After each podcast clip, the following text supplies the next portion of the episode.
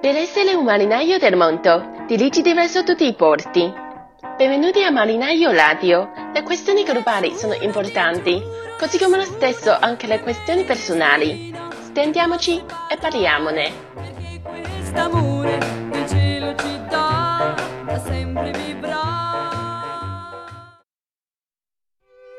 就他在某一定的这些道路上其实是成功了的，就他做到了一些事情，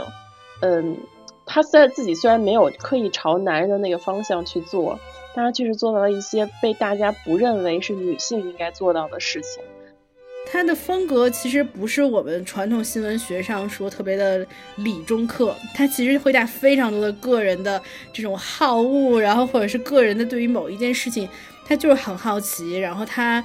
他就会集中去聊这件事情，所以我觉得是一个很有魅力，但又跟我们传统意义上认识的那种所谓女性的角色会真的很不一样的这样的一个人。像法拉奇这样，我可以是脆弱的，我可以是柔软的，我可以是面对男性热烈的，然后在分手的时候不知所措的、伤心欲绝等等等等。我愿意爱，我承受得起伤害，我还是我自己。他是好像很热烈的、毫无保留的在爱着这个男人，但他到后期，他跟友人之间所袒露的这种，呃，信息，感觉好像又有另外的一面。所以他好像看似很狂热，但我觉得法拉奇始终有一个保持自我和清醒的理智在。但那个时候，法拉奇就说啊，我爱男人呀，这有什么问题吗？对吧？所以，所以这个时候我得到的启发就是，我觉得女性独立也好，女性主义也好，我觉得这种崛起、这种觉醒，不应该是发自于恨。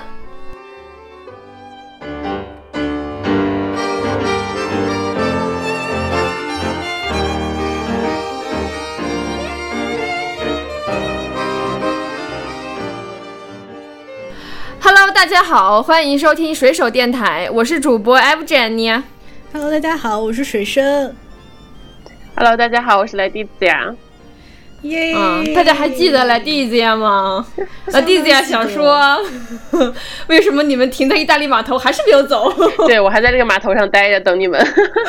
我觉得应该是因为我第一次的时候我没有出现，然后我终于只身游到了意大利，见到了 我喜欢的，但我现在还不太会发音的拉基利亚，不对，这个应该不对。你这个，你这念的有点便秘的感觉有了。原谅莱我。蒂子呀。好，今天今天我们这一期意大利码头的这个内容呢，主要是来关于啊、法拉奇的。对，法拉奇是上次我们正好聊到《那不勒斯四部曲》里面的这个意大利的女性形象，她们代表是意大利南方的一个很典型的女性的形象嘛。然后嗯后面又聊到了说，哎，就是意大利其他地方的女性，突然就讲到我最近在看法拉奇的一个传记嘛，就聊到，哎嗯，她是佛罗伦萨的一个很有代表性的一个一个一个人，而且她在意大利嗯在国际上都是很知名的一位女性记者。呃，所以我觉得，哎，干嘛不聊一聊这个事情呢？然后发现奶奶也说，哎，她以前学新闻，然后也学到过法拉奇，对她很感兴趣。然后我们就开始看她的书，决定要做这么一期。我觉得还会应该会蛮有意思的。对，其实啊、我呢，我就是个 follower，因为我既不知道法拉奇是谁，也不知道法拉奇是干什么的。然后，然后后来直到就他们俩跟我科普了法拉奇的一些事迹之后呢，啊，我就觉得，嗯，真的是特别适合在我们这个节目里面来聊一聊法拉奇这个人物。来作为我们对于比如说女性主义啦，对于什么恋爱脑啦这样的一些思考。是的，其实我觉得，包括之前上一期，然后我们聊我们的意大利码头特辑的时候，我们聊的主要是那不勒斯四部曲。后来我说实话，那个时候，对那个时候我没有参与聊起，那个时候其实我还有最后一本没有看完，我最近把 最后一本看完了。然后我会觉得里面莉拉的形象，如果她能去做记者，她应该就是法拉奇的样子，因为后来那个阿莱娜。在写说他跟丽拉呃丽拉的一些互动的时候，然后嗯他感受到说丽拉认为写作不仅仅是为了写东西，而是为了回击那些伤害别人的人，用语言来回来回击拳打脚踢，还有死亡的威胁。嗯然后他希望成为一个使用语言就像使用利剑的人。那我觉得哇，这就是法拉奇，因为我的背景是学新闻，然后我们读新闻专业的时候。会有一些这种看记者的传记，然后那个时候有两个女性记者，是我们老师说是非常的那个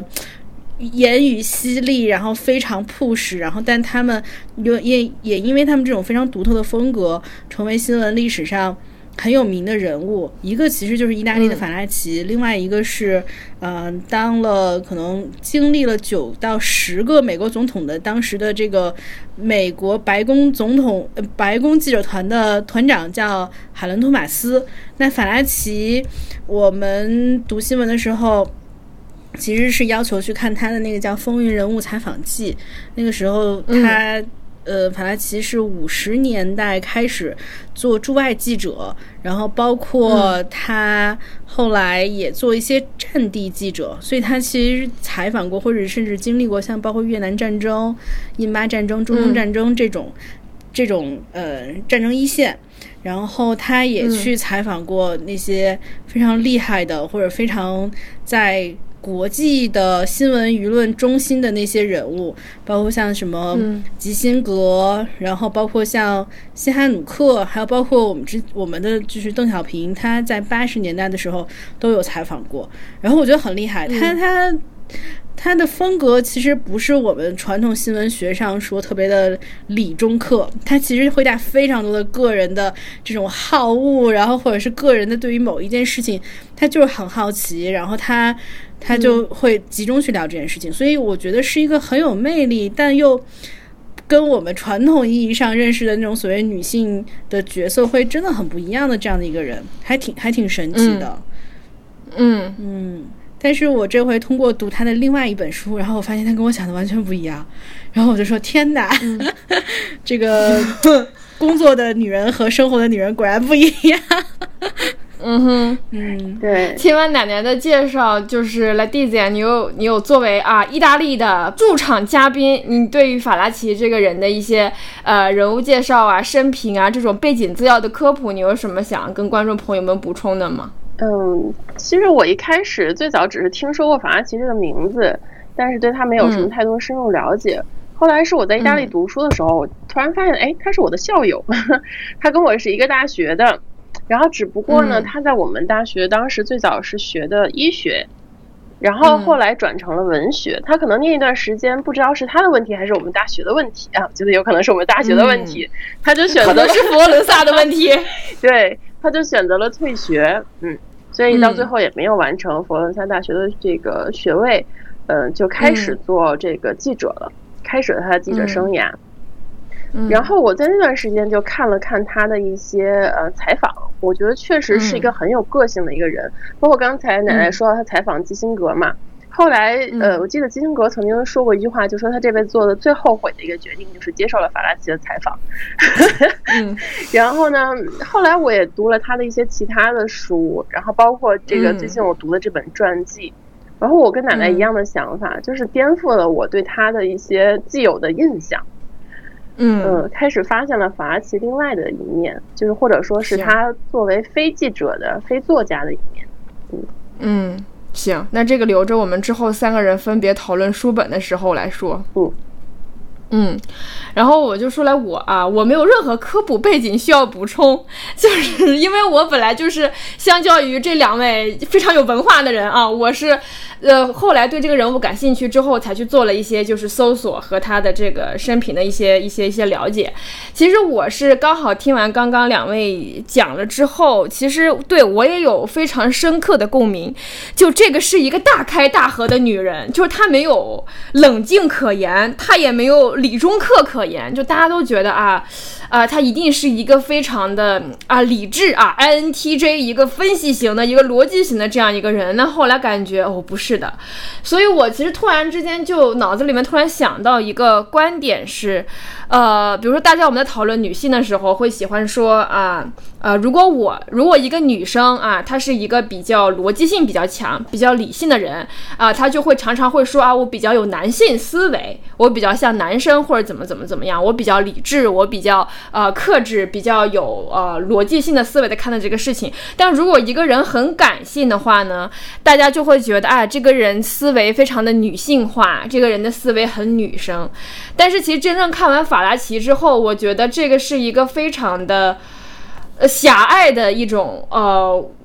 规则跟规定，因为因为说句实在话，就是我觉得法拉奇是。两者集于一身，所以我觉得并不是说一个一个一个强势的、强权的、有自己想法的女生，啊、她就一定是理性的，她就是更具有男性化思维的。她一样是非常非常非常感性的，她这个感性让我觉得是一般人 hold 不住的一种情况。这个是我作为一个在前期对她没有这么多了解之后的一个感受。呃，所以这个也是我对于呃作为一个女性吧，对于女性主义的一些思考，还有一些补充。对，这个我很认同。我说啊，就是他，嗯他身上简直就是他的魅力来源于他非常复杂的，然后这种多种甚至很冲突和和很激烈的这种性格表现在里边。然后我我觉得是一个真的非常有趣的女性角色。所以而而再加上我觉得我们这次分配的这个工作真的非常的合理，每个人读了一本跟他相关的书，所以我们对这一次聊天其实也都是在，就是有点像我们的一个小型的读书俱乐部的一个交流活动。对对对对对，我们选了三本非常具有他个人风格的三个代表作，我们来报个书名吧。我先说我吧，我读的这本书呢叫《男人》。对，因为我特别好奇，一个啊那么具有女性主义、女性意识的人，他会怎么描述一个男人呢？啊，看完之后大吃一惊。然后，呃，K 奶奶跟 Leticia 可以继续接龙。我这边看的书，首先我非常开心，是因为它很薄。然后这本书叫《给一个未出生孩子的信》，然嗯后其实是真的是他采访另外一面的一些情感的输出的内容。我觉得一会儿可以去做分享。然后重头就在 Letizia 这边了。对，Leticia，、嗯，对我读的这本书叫《从不妥协：奥利安娜·法拉奇传》。嗯，OK，你看，非常的全面了，是吧？对自己、对男人、对孩子，我们的我们明明其实这三本三本书是随随机选的，但是现在看来感觉是相对来说是挺全面的一个一个选题了，对吗？对，是的，非常全面。而且说实话，我真的很很期待 T 姐先去分享她的书，因为说实话，我看完了我的那本书，我都不知道她怀了谁的孩子，我想听一听 她的生平。然后我想，对对对嗯大概能猜包出来括我们录音前，包括我们录音前还在讨论，我读的这本书的男人是他《法拉奇传》里面的哪一个男人，你知道吗？需要我来帮你们捋清一下他的感情生活。赶紧赶紧赶紧来你，对对对，您第一位，来来来，呃，这本书其实我还挺推荐大家看的，因为它算是法拉奇整个一生当中很全面的一个传记了。他有嗯。有讲过他从小他的家庭，他的一个家庭背景。因为他出生在一个 佛罗伦萨的一个不算富裕的家庭，而且呢，父母其实文化水平程度并不高。但是呢，在那样的一个平民阶层里面，他从小就读了很多书，因为他父母会把这些钱，家里剩的不多的钱都会拿来买书，所以这个造成了他从小对文学、对文字有一种强烈的兴趣所在。嗯，然后呢，所以他跟他父母的感情关系也特别好。然后另外一个呢，就是他父亲是在小的时候，因为他小的时候就是经历了二战嘛，所以他父亲在那个时候是一个呃游击队的成员。包括法拉奇小的时候，在十几岁就开始用他的麻花辫，然后带着那个情报到处游走。嗯。嗯，哇哦，所以十几岁的时候就参与到了反法西斯的这样的一个一个队伍当中去。行列，对，嗯，所以那个时候也造成了他的一种英雄情节吧。他从小就对英雄非常非常的感兴趣。一个就是他父亲本身就是一个英雄的形象，第二呢就是他们家在这个战争期间也救了很多，比如说英国啊或者别的国家来的那种伤兵。嗯，嗯。然后呢，哦，从我突然觉得我这本书 make sense 了，你继续。是吧？找到了理由嗯。然后之后呢，嗯也记载了一些啊，他是怎么样就是进入记者这个行业的，跟他的一个叔叔有关。嗯，然后嗯刚开始他的采访呢，并不是做这个战地新闻啊或者政治相关的，他是做一些娱乐报道，就社会那种小嗯八卦呀什么的。到后面呢，去嗯做了这个好莱坞的采访。采访一些嗯明星的新闻啊，所以他跟好莱坞的一些明星是很交好的。嗯但是他一直对这种新闻，其实从内心里面是不喜欢的。就像我们刚才说，他有一种英雄的情节嘛，所以真的是通过他自己一点一点一点的努力，才能够争取到报道政治新闻的机会。然后，因为他嗯慢慢的这种报道，然后开始去做一个女性，愿意自就是自己自愿的去参与战争，去做这个、嗯。这个战地记者，才一点一点嗯。迎来了能够报道政治以及采访著名政治人物的机会。所以我觉得嗯。很多人认为法拉奇是很幸运的，但是其实我觉得更多的是他自身的一个努力。然后另外一个篇章呢，在这本书里最呃显著的就是关于他的感情生活。这本啊书、这是我们最感兴趣的啊。对，然后据我所知，然后也是大部分人所知道的，他人生当中对他影响很大的，或者是为人所知的，嗯就是五段感情。那这本书里面都有提到，对这嗯五个人。然后他的这个孩子具体是谁呢？他的孩子应该可能是他的嗯倒数第二任，也是最知名的这个帕纳古里斯的孩子。嗯，他应该是怀过两哦，次孕，就是我这本书这个男人的。对他应该是怀过两次孕，哦但这两次都很不幸的流产了嘛。嗯，嗯，所以我很推荐大家您这本书。继续，对，所以我哦很推荐，您继续，对我们继续听着。所以我真的很推荐大大家，如果想了解法拉奇的话，真的很推荐这本书。嗯嗯，基本很全面的去概述了他的一生。嗯嗯哎，我觉得还挺吃惊的，就是因为我、嗯我去读新闻的时候，我不知道法拉奇前面还有当娱乐小小记者的这一段历史。哦，所以你想想，就是你想想现现在的现在的状态，我觉得你从一个娱乐版记者说我要努力的写好之后，然后去上战场，然后我还可以采访领导人，我觉得都是做了很多的这个很也不能叫艰难的决定，但肯定是但是很大很大的人生决定。以及我我嗯同时也在想，是不是也包括，比如说四五十年代、五六十年代，意大利的电影本身，或者是它的娱乐业，其实是走在所谓全球娱乐业前沿的。就否则，它从一个就是意大利的背景这边，然后包括那个时候可能有什么新浪潮，包括费里尼，就他们会被好莱坞这样的另外的 一套工业系统掰印，我觉得也是说明。可能意大利的文化在那段时间，通过它的娱乐业或者电影业，其实还是走到了国际，就是整个国际舞台上面吧。嗯哼，嗯，对，是的，跟这也有关系，因为那个时候的意大利其实对娱乐新闻啊这方面的东西还是很感兴趣的。呃，另外一个呢，就是跟她女性身份也有关，因为她那时候就说嘛，如果在这个新闻行业以一个女性身份去参与，是几乎没有机会能够参与到政治报道之中的，能够分配给他的基本上都是这种呃跟娱乐新闻相关的事情。嗯，而且他还做过狗仔，就是 也不是狗仔吧，就是他为了采访他的新闻对象啊，不惜就因为嗯。好莱坞很多明星是不愿意接受这种采访的嘛，也不知道你是别的国家哪儿的人。而那个时候，嗯。呃，法拉奇在好莱坞做采访的时候，他其实英语并不是很好，就操着他的一口，对，你想吧，他的英语是不是？然后，所以那个时候他是经常被拒绝的一个角色，所以他。我记得我看这本两本呃看这本书的时候，他有记载过法拉奇那时候是怎么采访这些好莱坞明星的。第一个呢，就是去人家家蹲点儿，打听一下人家家在哪儿，然后在车库那附近 等着，等你什么时候出现。对，狗仔。然后呢，结果上去以后呢，马上跟人家打，呃就跟人家打招呼说：“哎，你好，我是谁谁谁，然后我想采访你。”然后人家没有没有理他，就进屋了，然后也不接受他采访。他觉得，哎，他。白了我一眼，这也可以写，然后他就可以把这个写进去，所以他刚开始就是这样过来的。然后之后他好像还要采访到一个明星吧，我忘了是谁了。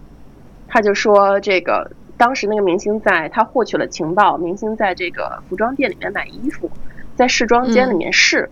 然后呢，他就是为了能够引起他的注意，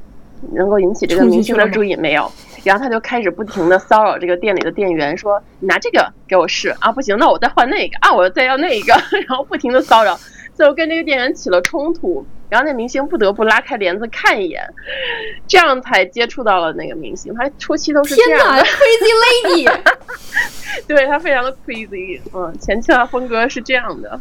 哦，我的天哪！啊，他不止前期我觉得后期也快了。嗯，你说，对，我就在想，我之前学新闻说那个 paparazzi，就是英文里面“狗仔队”这个词，其实就是来自于意大利语，不过它应该是来源于应该叫费里尼的一个对费里尼的一电影个一个电影，对，哇，觉得联系上了。你看这个法拉奇在成为记者之前也是一个 paparazzi，对，是的，非常的 amazing 的一个女士。我没有，我我不行，我要我要发挥我的八卦的这颗心，我已经冉冉 升起了。所以这五段啊，感好，你说，都结婚了吗？没有，他一辈子也没有结婚，也没有小孩儿。哦，对，他是这样，他从小的时候第一段就是懵懵懂懂的一个爱情，是启蒙于他在二战时期他父亲收留的两个英国伤兵，啊、其中有一个叫戈登的男生，嗯，嗯。然后呢，其实那时候法拉奇还很小嘛，呃，他就那个时候燃起了他一个英雄情节，他老是跑到屋里去跟这两个男孩子聊天儿。后来这两个男孩嗯。上战场之后再也没有消息了。呃，嗯在之后，这个男生在这个上战场的途前之前还给他留了一封信，然后落笔嗯写的是就是给戈登的这个小妻子的这个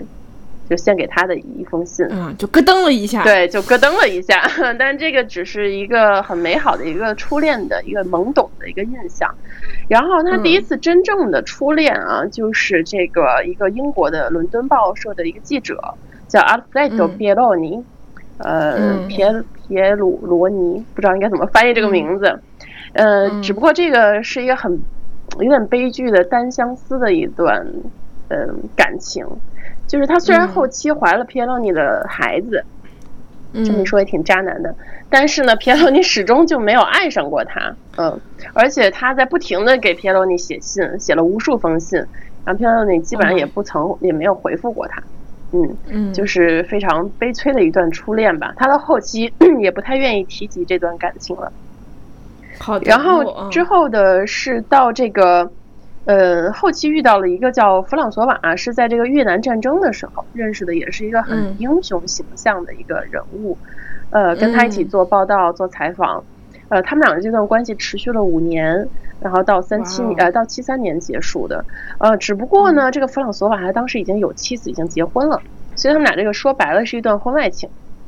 嗯，而且呢，这个弗朗索瓦他出生非常于像他了。，对，出生于一个呃很虔诚的天主教家庭，所以他一直不愿意离婚。法拉奇说：“如果你爱我的话，你就离婚跟我结婚。”然后这个男生说：“呃，你为什么总是要这个痴迷于一纸文书呢？对吧？这个我对你的言语的忠诚啊，身体的忠诚才是最重要的。这让我想起了利诺，我想起了那不勒斯四部曲的利诺。天哪！我看到那个小说之就是后，我真是太讨厌他了。哎对，然后后来呢，过了几年之后，这个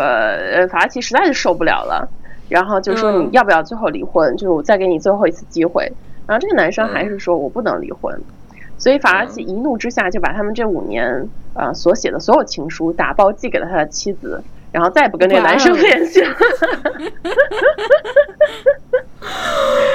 然后到这个晚年的时候，他不是得了癌症去世了嘛？在这个、呃谁谁得了癌症去世法拉？奇啊，法拉奇得了肺癌去世的嘛，可能是气的。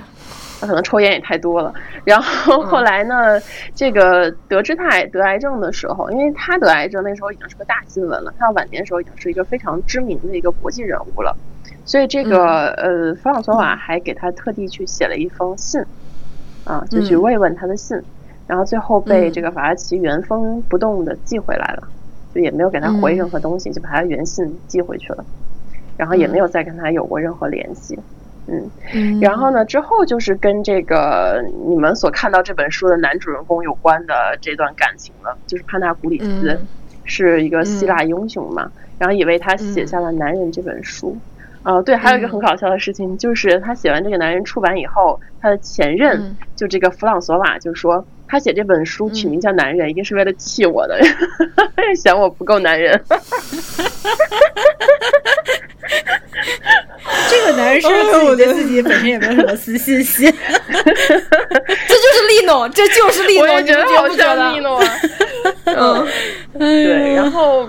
嗯后来呢，他跟这个呃帕纳古里斯的感情，他们两个是七三年相遇的，然后七、嗯应该是七五年左右怀的孕吧，就是怀了嗯这个、呃帕拉国里斯的孩子，但是七六嗯年的时候，呃，这个帕拉国里斯就因为这个意外的交通事故去世了。这个去嗯世对这个法拉奇的影响还是挺大的，而且同年他的母亲也去世了，就时隔了八个月。哦，所以这一年对法拉奇的影响非常大。他在自己的所有的书信来往和传记当中都提到过，这一年对他是一个巨大的一种痛苦。嗯。嗯，然后之后呢，他以为他自己就写过，他说他这一辈子不会再像爱帕纳古里斯一样再爱另外一个人了，就他没有办法再投入另一场爱情之中了。结果呢，嗯就没想到 嗯，肯定有，对，后来又碰到了一个叫呃保罗内斯波利的一个意大利的宇航员，然后他俩是在这个黎巴嫩认识的，在黎巴嫩执行任务的时候，这个保罗是给他做司机，然后两个人也是持续了五年的一段恋爱，一起生活同居了五年。呃，后来这个保罗他被调到这个德国任职以后，他们两个人的关系就结束了。嗯，啊，但是呢，从这几段是这个的传记当中的记载来看，法拉奇是一个在每段感情当中都是极尽投入的人。嗯他甚至可以为所有的他这些呃男朋友放弃他的一切，他的财富、他的工作、他的前途，一切一切都可以。嗯，尤其是他这个第一任初恋这个阿德弗莱多，他真的是嗯。全身心的单恋。无论对方说说说说，无论对方如何拒绝他，如何对他冷漠，嗯。如何怎么样不搭理他、不接他电话，他都是还是嗯全身心的投入在这段感情之中。包括他当时嗯跟阿弗莱德之间是有过一个孩子的，只不过这孩子后来不幸流产了，这他第一个流产的嗯孩子。嗯，他当时本来还想去打胎来着，但他打胎的原因并不是因为这个孩子是他们没有结婚呃而出生的，也不是因为担心他的事业，他是担心如果这孩子出生了，这个八卦绯闻会影响到阿弗莱德的前途。哇哦，哇哦，哇哦，你说这个简直是顶配恋爱脑，是不是？就是青铜，特别俗气的问题，他是王者啊！这个人长得是很帅吗？我今天给我今天给艾维杰尼亚发了照片，你觉得长怎么样？你觉得长怎么样？啊，让我再让我再细细品品啊！看那张脸啊看来是不行，这还是要细品。看来是不是一眼一眼帅哥？我觉得就不好看呀，就是意大利那么多好看的男呢。对，而且法拉奇特别的喜欢送男生礼物，他给这个阿弗莱多从头到尾包装了一遍，香水啊、手表啊、西装啊，啊看到一些好的东西都会给他买。然后，所以他的家那时候就变成了一个完完全全的一个礼品库，里面都是法拉奇送给他的礼物。然后每次他也会特地跑到伦敦他的公寓去给他打扫房房间。妈呀！大家能想这是法拉奇吗？想象不到吧？Yell, that's her。对但但我觉得这真的，首先确实也是法拉奇是一个很强大的人。你看他他他，我不，嗯可能他也在乎获得的东西，但是 anyway 吧，就是我我我们也真的足够强大的人，才能这么努力的或者这么不遗余力的去表达爱，然后去付出。其实某种程度嗯，我非常赞同奶奶这一点。对嗯哼，嗯。孔乔，你关于他的恋爱脑还有什么想要佐证要说的吗？其他的应该就没有什么了。他很，他也之后也抑郁过嘛，他抑郁基基本上也都跟他情感经历是有很大关系的。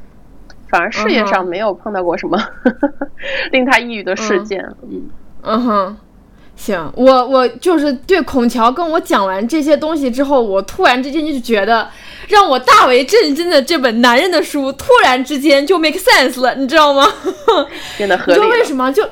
对对，首先这本书的我我先说一下背景哈，这本书呢、是说的是一个希腊抵抗运动。至于什么是希腊抵抗运动呢？大体来讲，就是当时就是二战时期反对轴心国占领希腊的一个武装或者非武装的一个团体。然后反正这个是一个很长的历史故事，我就先不说了。反正就是这样的一个政治运动。然后呢，呃，他这本书里面的讲的这个人呢，就是那个运动的领导人，叫亚历山大·潘纳古利。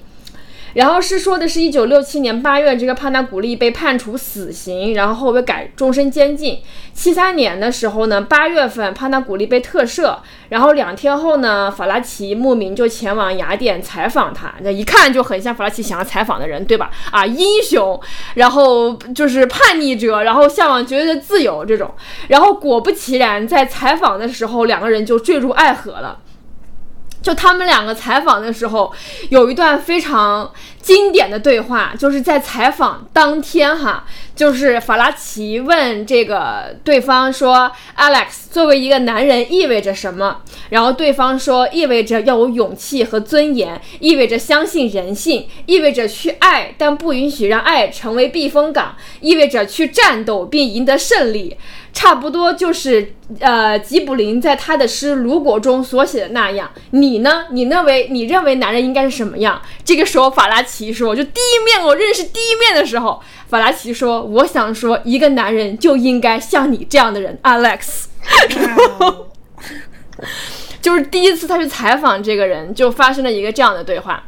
所以这本书通篇打开第一对打开第一页就是喷发的这种热情，让我反复确认这是不是法拉奇写的，你知道吗？因为我之前对这个人没有很大的了解。然后你看啊，书里面的第一句话就是引言，就是动身的时刻到了，分道扬镳吧，我去死，你们去活，何者更好？只有上帝知道。就全都是这种大开大合、欲生欲死这种。然后后来在这个书里面，就是就只用看第一段话，大家就可以体会到法拉奇他对于爱情、对于自己所选择的男人，或者说坠入坠入爱河的那种表达跟描写。就我当时看的时候，就真的是觉得，就是怎么怎么怎么怎么怎么说呢？就我觉得一般，就不愧是法拉奇，就也是 make sense 的，一般人很难喷发出这样的热烈的情感。就是他在这个书的第一章里面，里面就写到，呃，说他把说是在一个梦境里面，他说叶岭做了一个梦，一个长着银色羽毛的美丽海鸥在晨曦中飞翔，它孤独而坚定地翱翔在沉睡城市的上空，仿佛天空就有它生活的理想。突然，它收起翅膀，盘旋而降，冲入大海，被它击碎的海面绽放万万道霞光。就就这种，你知道吧？然后整个城市苏醒了，充满了欢乐，因为他好久没有见过光明了。与此同时，群山也燃起了大火，人们打开窗户，高声谈论这个好消息。成千上万的人涌入广场，欣喜若狂，庆祝重获的自由。海鸥，海鸥胜利了！但你知道，他们全都错了，因为海鸥并没有胜利。海鸥投入大海后，成千上万的鱼向它发起了攻击，啄它的眼睛。咬它的翅膀，爆发了一场你死我活的战争。它就是海鸥，勇敢机智的自卫，疯狂反击，拼命翻腾，在海中激起大片浪花。它掀起的波涛直冲在礁石上，反正就是都是这样非常激烈的，非常的有张力的去描述。就是我打开书第一段就是这个。然后你就想象他在描述，呃，他其实当时想讲的事情是自己所爱的这个男人。当时在希腊反抗运动中做的一些事情，以为跟他在一起的时候做那做的那一些事情，以及还有很多关于这个男人接受严刑拷打时候的一些描述，你就会发现他用的全都是一些感性色彩的形容词、比喻、比喻拟人的这样的描述，所以他其实真的是一个感情非常非常充沛的人，而且能量极其的旺盛。然后我读完这本书的时候，我就觉得，就是突然间想到，就是现代的这个这个社会上，为什么我们一想到一看到法拉奇这样的形象，就脑子里面就会觉得啊，他一定很理中客，肯定很理性，肯定是 I'm cool 这种人。他自己的确曾经眼睛也是在采访中说到，他说，呃，他自己说事业是可爱的，爱情是可笑的，但是他就是没有想到自己也一样会为他这五个男人全部都为之而痴狂。所以我觉得这个是，这个是我自己之前或者我看到的现代社会理解女性主义的一些偏差，就是我自己的感觉是，很多女生在现实生活当中，呃，有了女性主义的启发，有了女性觉醒的启发之后，啊、就会觉得自己一定是要那种，就是用用《老友记》里面一句话叫做 “hard to get”。的那种女性，一定是我不要被男人痴狂，这样我才酷，我才足够独立啊、一定是我不为任何爱情所羁绊，这样我才能够称之为独立女性。所以啊、就是如果谈论到。呃呃，结婚谈论到恋爱，或者谈论到我跟一个男人谈恋爱多么多么的热烈，多么多么投入，呃，时常都会说啊，为一个男人居然这样，甚至还我有看到很多就是极端女性主义的一些，呃一些呃内容或者什么的，都会，呃都会体现出来的是那种为了。独立而强绷着自己的情感，不敢去表达、去热爱，所以我觉得看完这个之后，我自己很大的一个一个思考吧，一个启发就是，包括自己曾曾经也有人质疑过法拉奇，说你是一个这么独立的女人，你为什么要谈恋爱？你为什么要就是生孩子？但那个时候法拉奇就说啊，我爱男人呀，这有什么问题吗？对吧？所以，所以这个时候我得到的启发就是，我觉得女性独立也好，女性主义也好，我觉得这种崛起、这种觉醒，不应该是发自于恨，就是发自于我被某个男人伤害了啊，男人没有一个好东西啊，所以我要靠我自己。但是其实心里还是很脆弱，他还是不敢去投入感情，他他还是就是怎么说呢？就是在在在在佯装着一份那样的坚硬，但其实只是给自己镀了一层外壳而已。但是我自己是觉得，女性主义不应该是来自于对男性的恨，更多的是应该来自于。呃，对于自己感受的尊重，对于自己的爱，以及对于自己身份足够的认同，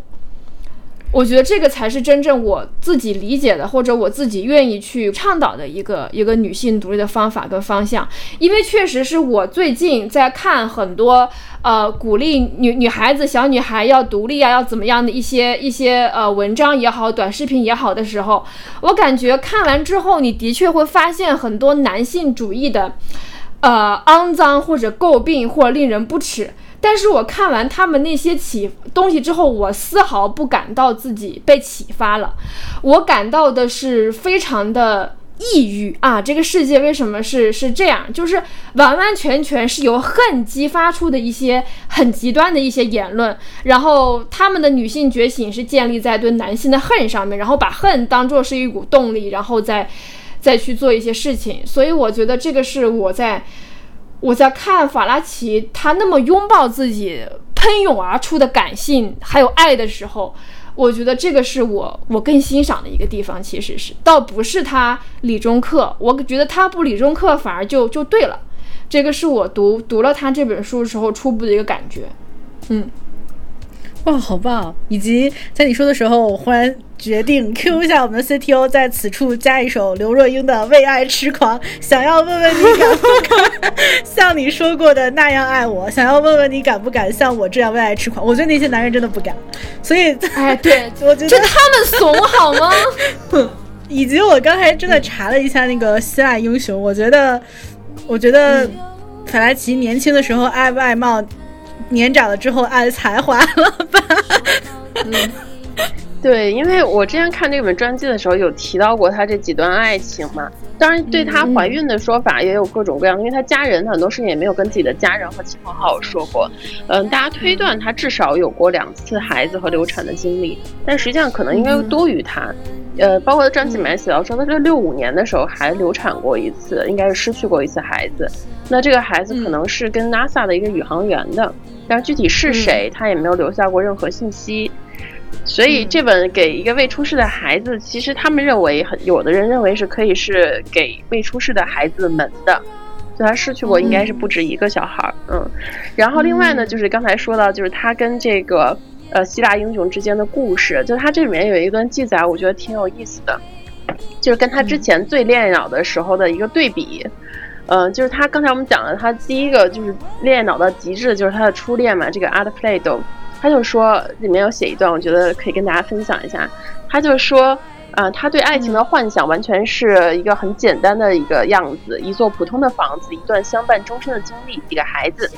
然后在那些年，这也是每个女人最平凡的梦想。她喜欢为他做一些小事，少有的几次，他在他伦敦的家中休息了休息了几天。那时候的她成了世界上最幸福的女人。他给她做饭、收拾房子，甚至都想让她停止雇佣清理房间的女佣，以便将这些工作全部留给自己来做。他告诉她说，他想成为伦敦至米兰航线飞行员的亲戚，这样他就能够每天。将他穿脏的衬衫拿回拿回家，然后第二天清晨将重新熨好的衬衫送了回来。Oh my！他他在伦敦的家被包裹淹没，一颗罗勒，一条皮尔巴尔曼的领带，一条 Kova 的蛋糕，一条纯丝衬衣，一条能够遮挡英国飘忽不定的雨水的伞，为他生病所准备的药物，在老乔一个他十分信任的珠宝商在那里购买的一块金表，刚好可以搭配西服背心。此外，还有为他裁缝准备的很多衣料，甚至更多料样，让他能够在其中选出自己喜欢的面料。这是他在初期的一个恋爱的一个形象，肯定很享受其中啊。是的，他非常的开心。但是呢，他跟这个呃希腊英雄之间的这个感情，他到后期自己就说了一段话，他说：“嗯跟跟这个嗯呃。”对，他说跟这个阿尔弗莱德跟这个弗朗索瓦的关系当中，他经历过一些嫉妒和欲望，比如说嫉妒别的女人。但是呢，跟这个 Alex 不一样，就这个希腊英雄在一起的时候不同。如果非让他坦诚，那么在肉体上，法拉奇甚至从来没有被被这个 Alex 吸引过，从来没有在肉体上被他吸引过。然后一年。对，一个多年之后拜访他的女性朋友还记得，法拉奇曾给他讲述过，就是他这个对性痴迷的希腊未婚夫的事。他说和 Alex 一模一样，我始终坚信我们的关系是一种精神上的关系，头脑上的关系，但是他只想和我发生肉体关系。法拉奇如此的袒露道。嗯，所以这段很神奇的一段描写，就是因为他在男人当中，像刚才。这个艾欧詹尼亚分享的，他是好像很热烈的、毫无保留的在爱着这个男人，但他到后期，他跟友人之间所袒露的这种，呃，信息，感觉好像又有另外的一面，所以他好像看似很狂热，但我觉得法奇始终有一个保持自我和清醒的理智在。嗯，no，几乎没有了啊！我我觉得他比我，我自己也有过。就是我自己也有过跟渣男坠入爱河之后两眼一抹黑啊，就是我完全恋爱脑了。但是你也看到我那个照片，就是比他理智百倍好吗？就是 I can't do it。对，但是你看他这几段感情的结束，很多都是以他自己斩断，基本上都是以他自己斩断为主的。嗯，对，所以我觉得这个就是我刚刚讲的，就是我可以豁出去爱，但是我也可以说走就走。对。这个是我就是真的是在这么多现在这么多鼓鼓鼓吹啊女性主义女权主义崛起的时候，我真的觉得这个是一个很好的啊榜样，就是就是去享受恋爱呀，怎么了呢？我呢，对吧？是的，嗯，包括我像之前有一段采访，就是在意大利有很多女权主义者对他有抨击，他们认为法拉奇是应该是一个我们的女性主义女权主义的一个象征和代表。但是他发表的一些言论会让女权主义认为，你怎么能够发表这样的一个言论呢？好像你不够女权。但实际上，对法拉奇自己就说，他说我是一个女权主义者，代表我想拥有跟男性平等一样的权利。但是这不代表我应该憎恨男人，我爱男人呀。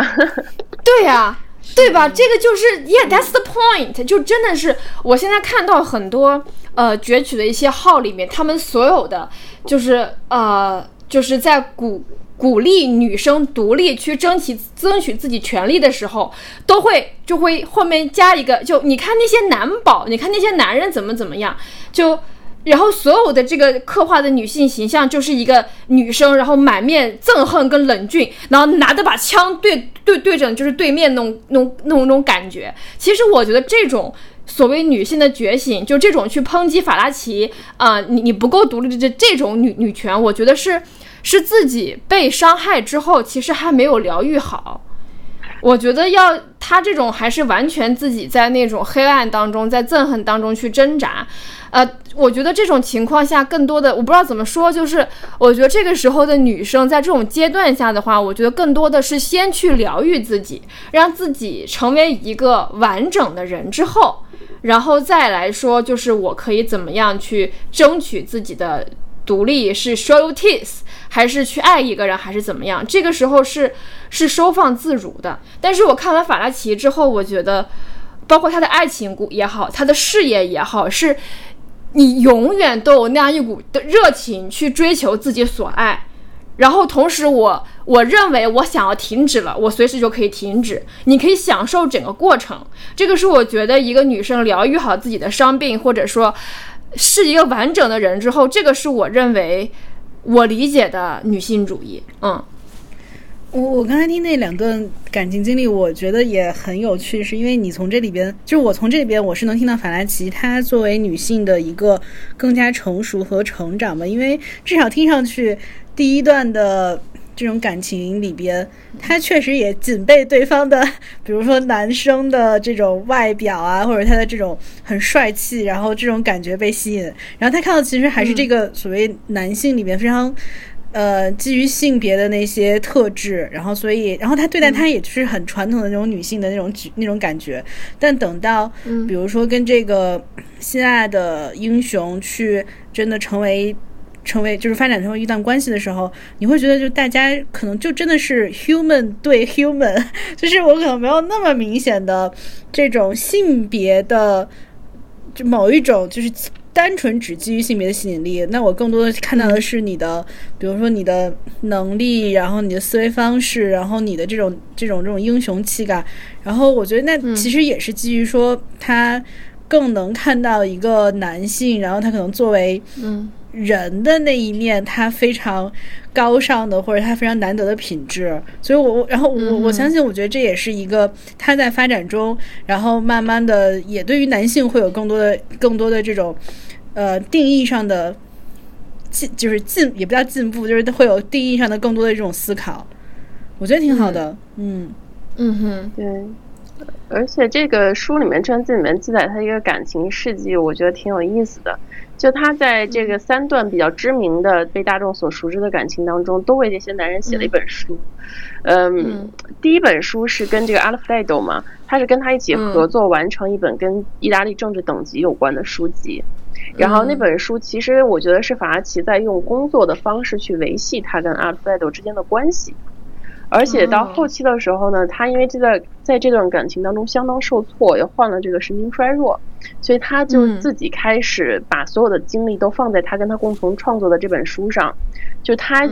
写那本书的时候，他自己说他有一个想法，就是他希望在写完这本书以后，就是正常的隐退，就把自己的一切东西都给他。他说他再也没有能够继续做一个最出色的人的心思了。他说你是最出色的，我很喜欢这样。就我希望能够达成这样的一个境界，但实际上到最后，这个阿德弗莱德也没有成为一个知名的人，在报社混的其实也不是非常的很好，嗯，到最后也没有法拉奇这样的成就。呃，到后期他不是跟弗朗索瓦在一起，也是打算给他写本书嘛？由于他们两个人之后的感情的一个分崩离析，再加上这个他最后期对他的一个憎恨吧，可以说是憎恨，嗯，他也没有完成这本书，而反而在同年，他跟他分手同年就认识了这个帕纳古里斯，最后把《男人》这本书献给了他，也让后世永远记住了这个希腊英雄。其实如果没有法拉奇，大家可能已经不记得或者不认识这个人了。嗯，所以我觉得其实法拉奇很有意思的东西，就是他在这些感情当中完全的奉献了自己，但是同时也把他们用自己的专长、特长、自己的工作、自己的事业联系在了一起。到最后，这个他的这些事业、他的这些小说、他的文字，不仅成就了他的这些恋人，也成就了他自己。嗯哼，嗯哎，我觉得这个点特别好。我刚才还在，就是我其实一直在想，就是恋爱脑它是一个网络固定用语，但是它的内涵是什么？我其实有的时候一直在思考。但我觉得法拉奇他的恋爱脑里边，就是你看他的经历，他恋爱脑的一个定义就是他。如果可能也是很女性的一种一种，就是如果说一个女孩子她容易有恋爱脑，我觉得也某种程度上形容她给这男孩加了一个高分滤镜，就是加了这个之后，这个人的得分大概可以乘二，然后他就会觉得这个人特别优秀，但事实上可能还真不是。然后，然后我觉得男生的恋爱脑，我不知道会是什么表现，但是我觉得男生恋爱脑真的很难说，我去给这个女生。加分或者是这种得分乘乘以二或者乘以三，我觉得他们的恋爱脑更多就是说，我就，但我还是一个自上向，也不叫自自上而下的对你好，但是还是我觉得他他可能就是我用很多的方式对你好，但是我们可能没有办法说我给你的得分上乘以二或者乘以三，我觉得还挺有趣的。嗯嗯，那奶奶，你看了他那个呃给未出生孩子的信，就是。就是我们讲到他对于男人对于什么之后，他对于孩子是一个什么样的面孔呢？首先。我要先说，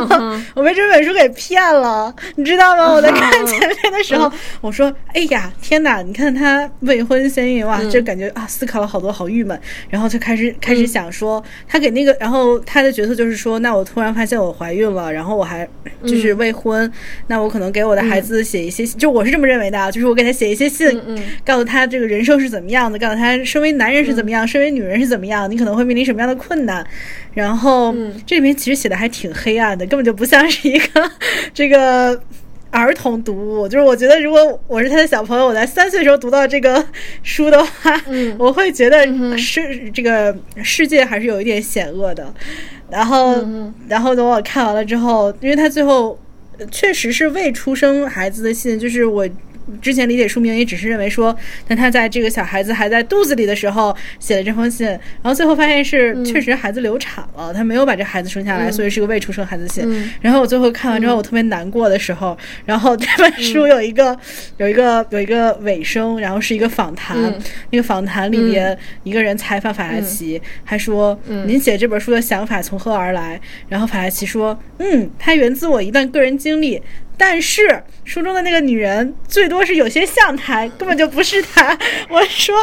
好，我说我为你在这儿这个感情上下波动的，竟然 竟然不是真事儿。但是，但你其实也能感受到他写的真的非常好。他嗯，把他非常多的柔情，就是他对于，就是他我虽然就像我刚才说，我我说他写的东西很黑暗，但我觉得他是真的是出于对一个小生命的这种。不舍，对于他真正的爱，他觉得他太脆弱了，所以他一定要保护他，把这些东西说出来。所以我觉得这个里边的法拉其实真的是一个，呃，就是另外的一个形象。当然，先在说男，在说小朋友之前，也说一说，也说说男人。其实他在这个里边提到了，呃，两个地方，我觉得跟男人是很相关的。第一个是他说，如果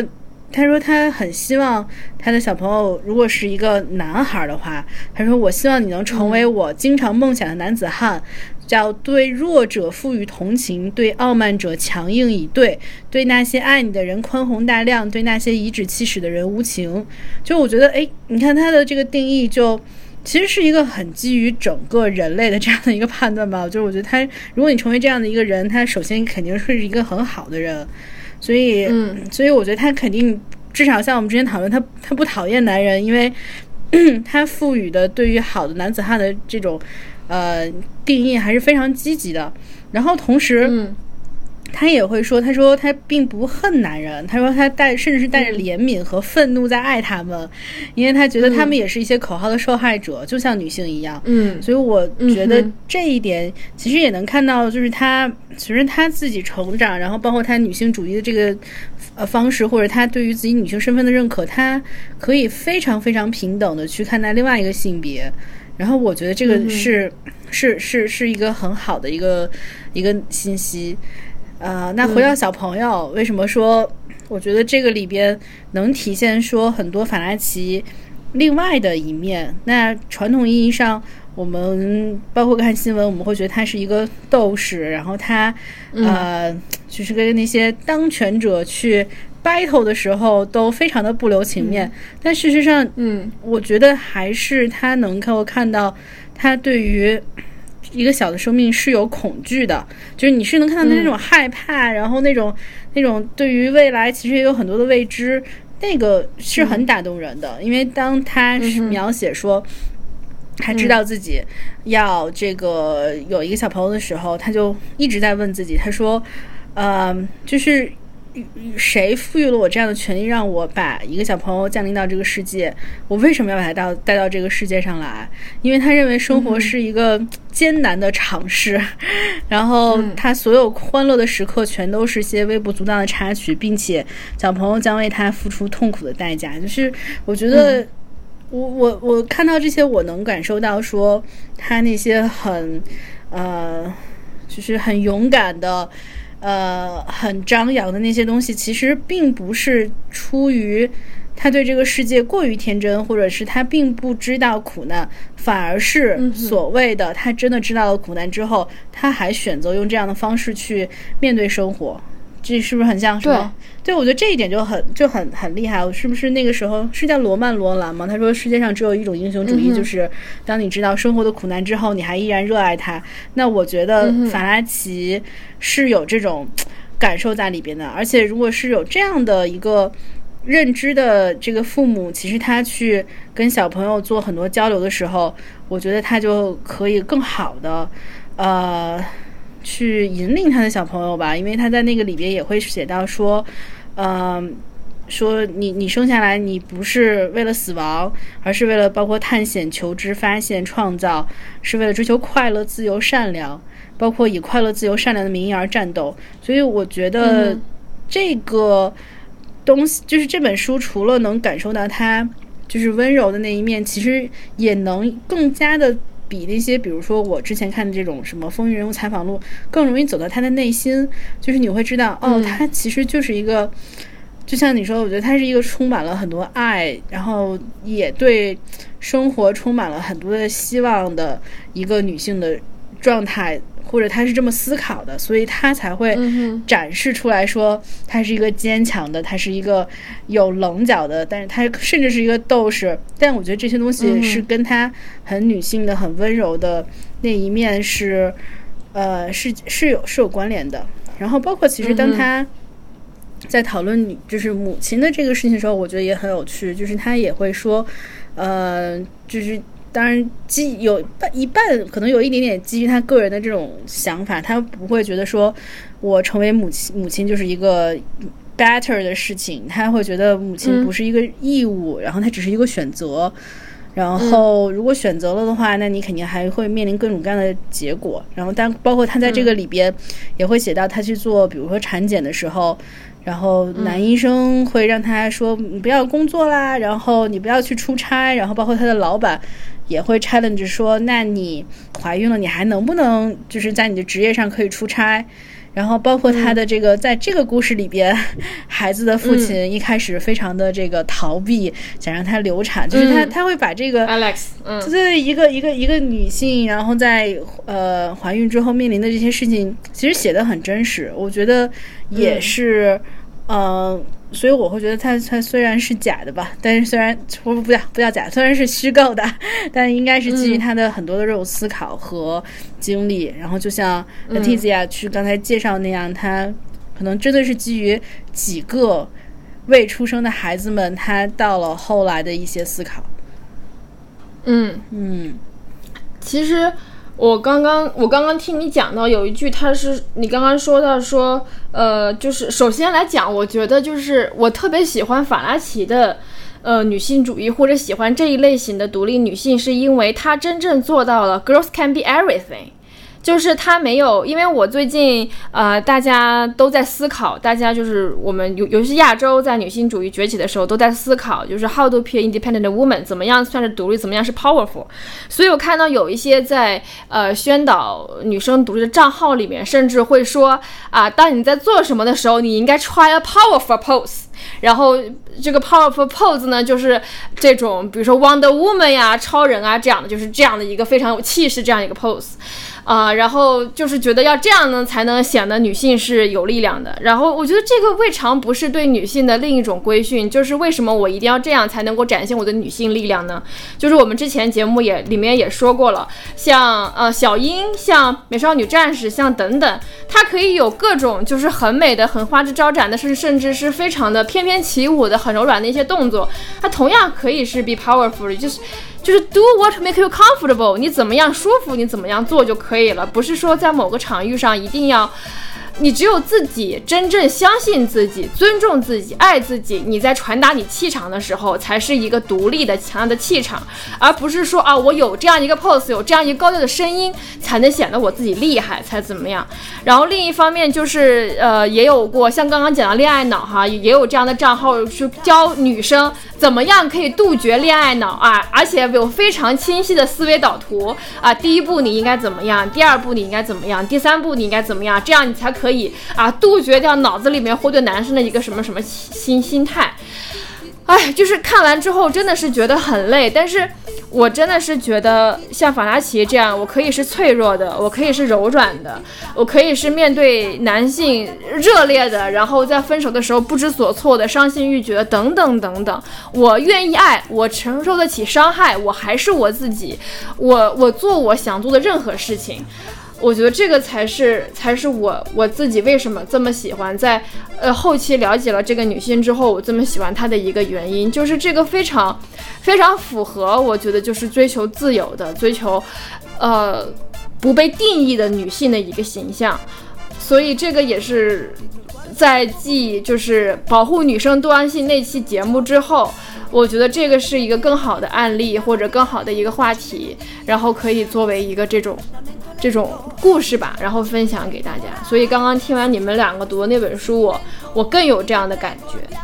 包括现在，就之前像跟 Leticia 也说过了，这个社会会对在这个年代选择去当全职妈妈，选择去呃为了什么事情而隐退的女性。呃，冠以不好的名号，批判说啊，你怎么可以这样？居然为了什么放弃、放弃呃事业、放弃什么啊？听完真是很无语。然后女性就会对这种女性 批判，就像当时批判法拉奇一样，你觉得啊，你怎么可以这样？你拖了女性主义的后腿，你怎么怎么怎么着？这何尝不是另一种在男性思维下对于女性的规劝呢？对吧？包括男性也一样，很多男生深受啊“男儿有泪不轻弹”之苦，对吗？其实就是应该哭出来的呀。而且其实曾经有过一版调查，就是很多男生在飞机上，就是自己去坐一趟飞机的时候，这是一个 TED Talk，然后说有很大一部分的男性会选择看 chick flick，就 chick flick 就是那种小女生电影。就是那种男生女生你欢我爱的那种，对对对。其实很多男性在飞机上的时候，他自己会去看，因为我周围没有熟人，对吧？然后我就自己一个队，旁边人都在睡觉，所以我看这个没有人会炸着我，对吧？他们为什么一定要在这种情况下才愿意看这种东西？其实男生也一样是被这种啊 masculine 的男性的这种口号所伤害的。呃，所以我觉得大家就是不要再。再给独立女性、给女性女权加更多的模样枷锁了，又是 powerful pose，又是怎么样可以杜绝恋爱脑，又是怎么样你才是一个独立的？No，just be yourself，就是痊愈好，爱你自己，热爱你自己，知道你是谁，and do whatever you want。所以这个是我特别法拉特别喜欢法拉奇的一个原因。我说完了。我我也很认同啊，就是我觉得我听完很多你们的分享，然后我觉得法拉奇他身上有一点很 inspiring 的是，你看都这么被定义成啊、所谓这个女性主义先锋的，或者是很 fighter 风格的这样的一个女性，她依然有非常多的这种、呃恋爱脑啊，然后这种柔情似水、啊、少女情怀少女情怀对啊。就我觉得很好，就是人其实就是多面的，然后他，而且他在不同的年龄，他在不同的这种情况下，他会有不同的这种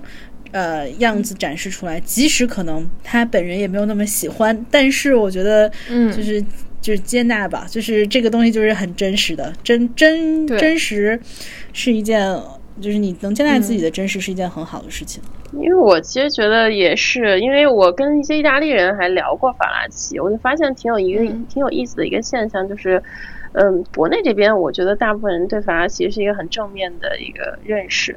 或者是大家都比较喜欢他、比较敬佩他的这样的一个形象。嗯。但是我在意大利很多跟他们聊的时候，发现意大利真的分成两派，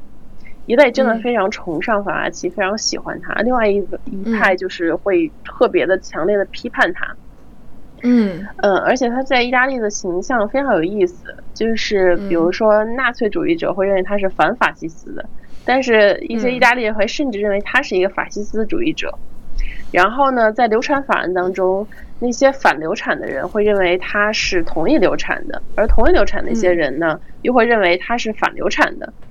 所以他在很多的这些事件上，大家都都都会对他进行一个贴标签化，认为他是一个什么样的人。但实际上啊你，你是对你去了解他的时候，会发现他并不被任何一个标签所定义。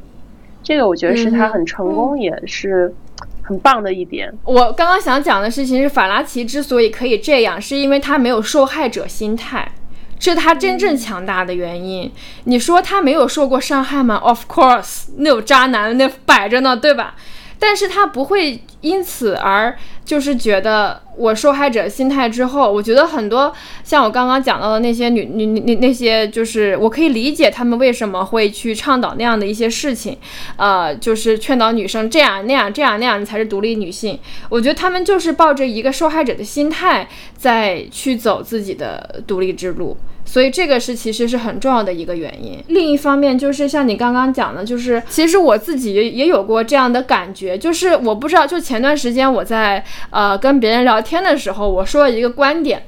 然后他就说我是新自由主义，我都不知道这是什么主义，你知道吗？但是人们总是希望通过你的一两句话或者一两个行为方式，呃，把你归类在一个框架下面。就你发现他的习惯性思维就是大家就是喜欢不断的。自己啊，你不能定义我，我不想要被贴标签，但是在不断的去标标记别人、标签别人是哪一个群体的，所以我觉得自己不被这些标签所框，同时不去标签别人，这个也是，呃，作为一个真正独立强大的人应该有的一个心态。因为你会发现，包括像谷爱凌也是一样，大家喜欢让她 pick a side，呃，你是美国人还是中国人，对吧？你爱美国还是爱中国？我不可以都爱吗？对吧？我爹是美国人，我爸是中国人，你让我选一边，对对谁都不公平。所以我觉得这个是，我觉得首先吧，作为一个就是自由的、崇尚自由跟独立的女性主义者，我觉得不被标签所所框定是很重要的。就包括我自己，我我都经常被归到一种各种各样的主义。我特别恨那种聊天动不动给我带什么什么主义、什么什么主义的人。就我讲完一句话跟我说啊，你这是什么什么什么主义？天哪！我跟他说抱歉，我真的我 political science 不及格，我听不懂你在讲什么。你说我是无主义主义，哎，对对对对对对无，主义主义，哎，对对对对，anti social social club，you know？用用魔法打败魔法。对，对，嗯，但我很同意，就是就是自由一点吧，干不干嘛非要被那些词定义？到最后，所以法拉奇可能也只是最后被其他人认为是，你这个叫什么女性主义，对不对？他可能自己没有，他就是按自己的想法生活，是的，真好他。就是很松弛，对吧？他特别这这个松弛感是我特别喜欢的。就是不会钉在那里，就我想爱了就爱，我就把？我不想爱了，我把我所有的情书寄给你前妻。对，是的，而且他自己给自己下过，到晚年的时候下过一个定义，他认为他是一个基督教里面的叫什么无信仰者，就他是基督教里的无信仰者，他又 对，因为他到晚年的时候还去采访过主教啊、教皇啊这些人，而且他自己一直引以为傲的一件事情，就是在他出生的时候，就是佛罗伦萨的那个大教堂、主教堂多尔摩的钟声响起来了，所以他虽然晚年一直在美国生活。但是他最后的遗愿就是，我希望能够在佛罗伦萨死去。所以最后死去了吗？对，不是，他 在佛罗伦萨死去。对他后来给他运回到佛罗伦萨治疗，然后也是在佛罗伦萨的医院里面去世的。然后好像他被他死的时候，他的这个呃被抬出去的那一瞬间，好像是夺魔的钟声又响了，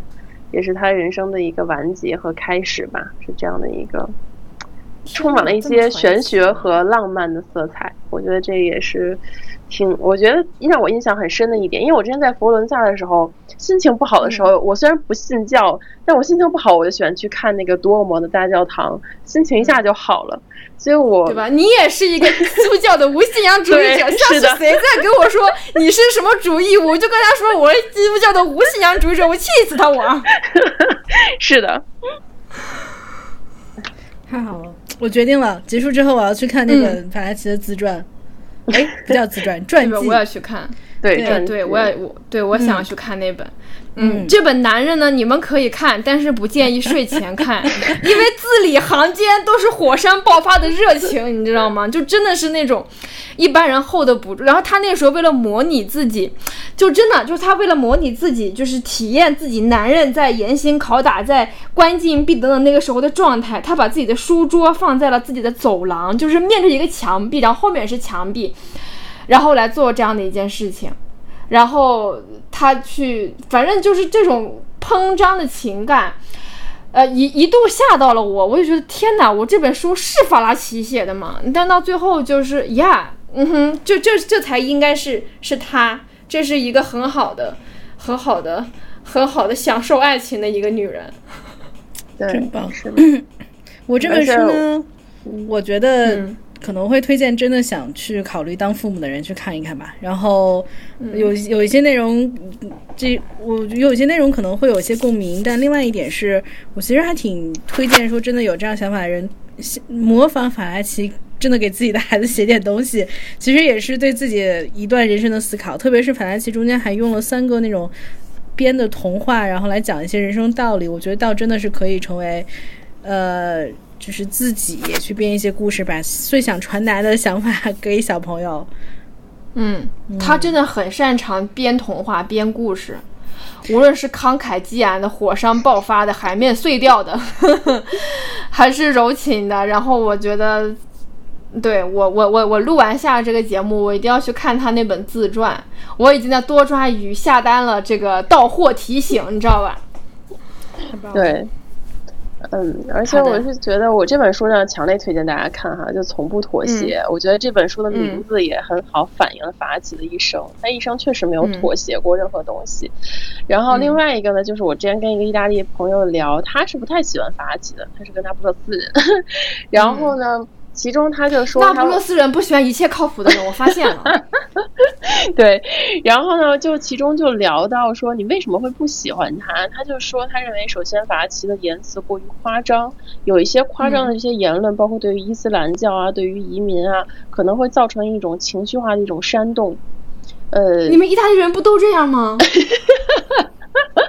我不好直接这么 diss，然后，然后不，其中呢这是真事实，好吗？后面我聊着聊着的时候，他突然用一个词来形容法拉奇，说他是一个 masculine 的人，一个男性化的，一个过于爷们的人。嗯但他说完这句话以后，我当时那一瞬间反应就是法拉奇成功了，就他在某一定的这些道路上其实是成功了的，就他做到了一些事情。嗯，嗯他在自己虽然没有刻意朝男人的那个方向去做，但他确实做到了一些被大家不认为是女性应该做到的事情。所以到后面，很多人对于法拉奇的讨论，对他的批评居然是男性化。我觉得，其实也是某一种程度上对他的一种赞扬。我倒是觉得这么觉得，他确实做到了一些很多人认为只好像只有男人应该才能做到的错误。这个事情是挺有意思的。对吧？我也一样可以婚外情，you know？对，好像有些任有些事情，好像他们认为只有男性才能犯，只有男性才能做，这些错误是只有男性才有权做的事情。但法拉奇做到了。对，法拉奇就是我这身该干的事情都干了，我想干的事情随便都干了，你们爱说啥说啥，爱批评就批评呗，无所谓，我干都干完了。对，是的，真好，嗯，我很喜欢这样的女人。我们可以未来对吧再多看一些 这样的女人的书，非常多面。嗯哼，好，然后这期节目我觉得到这里差不多就结束了。希望大家就是无论是听我们节目的男人还是女人，都不要被任何事情所定义。就首先照顾好自己，让自己是一个是一个完整的，是一个独立的，是一个积极向上的人。然后 then be whoever you want, do whatever you want to do。然后这个就是我们今天呃节目结束的话语。欢迎大家去读法拉奇的这三本书啊，但是不建议睡前读，就是这样。拜拜。拜拜拜拜拜拜拜。